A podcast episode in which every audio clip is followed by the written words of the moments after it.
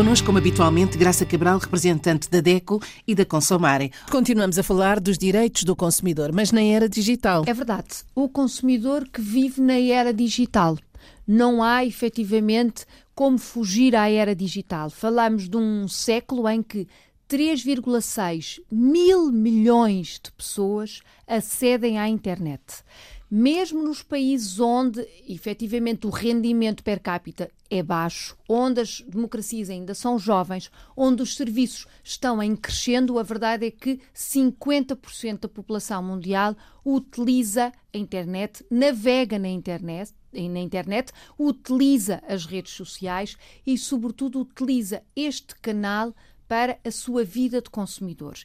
É uma era digital, efetivamente. Temos que nos adaptar. Temos que nos adaptar mas e ter alguns cuidados. Nos informar. É isso mesmo, Isabel. Falámos anteriormente dos direitos dos consumidores, o direito à informação.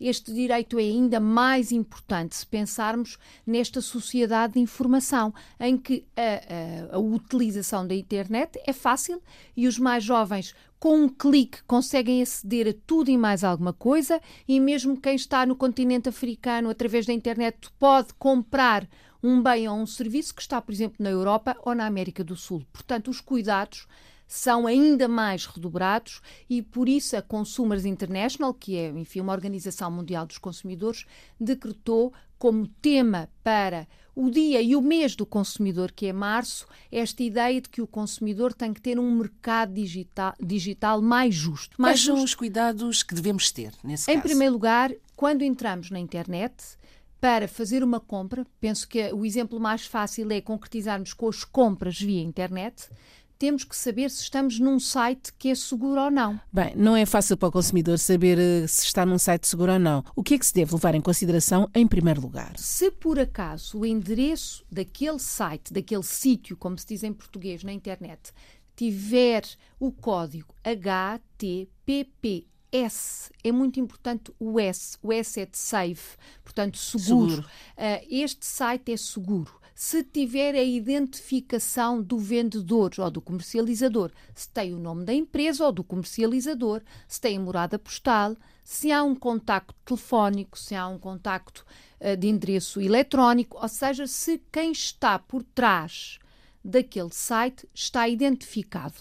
Se entrou numa zona onde não há identificação, onde o endereço não tem o S de seguro, onde não há nenhuma certificação, onde até a língua parece, enfim, algo, e se for um, um, site em português, aquilo não é português, não é espanhol, não é brasileiro, desista dessa procura. Significa que esse endereço não é seguro. Portanto, se vai à internet navegar, vê uma publicidade de um produto ou de um serviço que quer, entra tem informação do vendedor, tem a morada, tem os contactos físicos, tem a descrição clara do produto, tem o preço do produto e o preço de receber em casa os portes, os portes de envio, os, os portes postais, etc. Se tem esta informação, já é meio caminho andado para sentir que está num terreno seguro, porque neste negócio da, da era digital não há uma cara do outro lado. Claro. Não podemos depois ir bater à porta da loja, não é? Portanto, temos que ter ainda certezas maiores de que estamos a pisar um terreno que é seguro. Se há informação sobre o contrato propriamente dito, ou seja, se o consumidor tem direito a desistir daquela compra se não quiser ou se não gostar ou se arrepender, tem que ter informação sobre a forma de pagar. Porque como é que vamos pagar? É com cartão?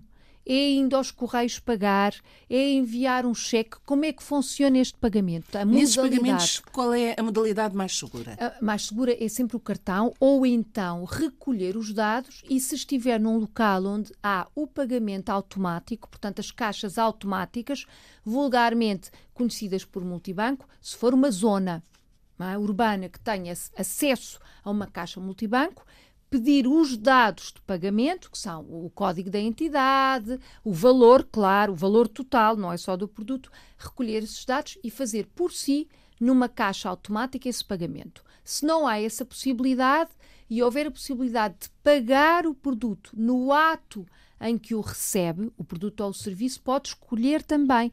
É mais seguro, por vezes é mais caro, mas é mais seguro. Vai comprar, por exemplo, um livro no dia em que chegar à sua casa o livro, é que o vai pagar, portanto, no ato de entrega do produto. Está a ver efetivamente o que se está a passar.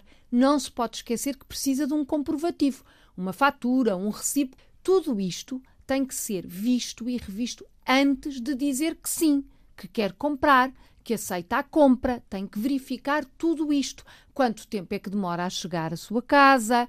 Se for, vamos imaginar que é um, um produto até, enfim, com garantia. Se tem garantia, se tem assistência técnica, vamos imaginar que está a comprar um computador.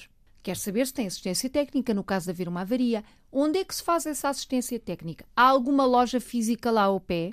Pode não haver. Então é uma compra que é arriscada porque pode ter um problema naquilo, uma avaria, e depois não tem onde colocar uh, o computador ou aquele objeto para reparar, reparação. Claro. Portanto, tudo isto é fazer uma compra segura, é ter um mercado mais justo. Resumindo, quais são as obrigações do consumidor? O que é que ele deve saber? O consumidor tem por obrigação ter a certeza absoluta que está numa zona da internet segura, ter a certeza absoluta que não está a dar os seus dados pessoais a alguém, enfim, que depois vai fazer uma fraude e quais são os deveres do outro lado. Quem vende na internet? E hoje o mundo é global, estamos na aldeia global, portanto, um site norte-americano pode vender os produtos para Moçambique, por exemplo, mas se o faz, tem que o fazer com condições. E o que a DECO, a Consumar e a Consumers International exigem é que haja mais justiça, mais transparência. Se eu estou a comprar a um site norte-americano, por exemplo, eu tenho que saber que o pagamento é em dólares, ou tenho que saber que o produto demora um mês, tenho que saber tudo. Essa é a parte do consumidor. Do consumidor. Do, outro, do outro, lado, lado tenho é. que saber que o produto pode ir para longe, que estão a negociar com locais onde a entrega é complicada, onde muitas vezes os serviços postais não funcionam como poderiam funcionar ou como funcionam, enfim, noutros países que têm uma facilidade maior de acesso. Tudo isto é o que se exige a quem vende pela internet. Claro que comprar pela internet deve ser um ato de consumo feito a uma entidade coletiva, ou seja, uma loja, uma empresa, um grupo comercial comprar entre particulares não é um conflito de consumo, ou melhor, não é uma relação de consumo. Se eu estiver a comprar via internet à Isabel, é uma relação entre as duas, não é uma relação que envolva uma entidade comercial. Portanto, um organismo de defesa do consumidor não pode ajudar se houver problemas. Nesses casos? Não. É um negócio entre particulares. E este é o outro conselho, o último que deixamos ao consumidor. Muitas vezes é difícil perceber se estamos a comprar a uma pessoa ou efetivamente a uma entidade comercial. Isso é fundamental para poder reclamar, para poder devolver, para ter uma fatura do comprou. Isto é sinónimo de segurança. Com as redes sociais, o problema é ainda maior. Muita gente já compra por pelo Facebook e por outras redes, enfim, que são muito conhecidas, mas na verdade estamos a comprar a um particular. Não são é tão seguras. é arriscado. Informe-se sempre. Uh, locais onde há uma loja física daquela marca, pode ir à loja verificar o que se passa, porque muitas vezes a venda pela internet é mais barata. Mesmo grandes cadeias internacionais de livros, de música, de eletrodomésticos, de vestuário, vendem pela internet a preços mais acessíveis do que na loja física, mas se optar pela compra através da internet, tenha a certeza que do outro lado está mesmo uma entidade comercial e não, enfim, alguém que não está a agir de boa fé que o quer enganar. O risco é maior. O risco é muito maior. Olhe por si. Um novo espaço dedicado aos direitos do consumidor em África e em Portugal. Coloque as suas dúvidas enviando o e-mail para o correio eletrónico olheporsi.rtp.pt e ouça as respostas na RDP África à segunda-feira, depois da uma da tarde. Olhe por si. Uma parceria RDP África, Associação DECO, com Isabel Flora e Graça Cabral.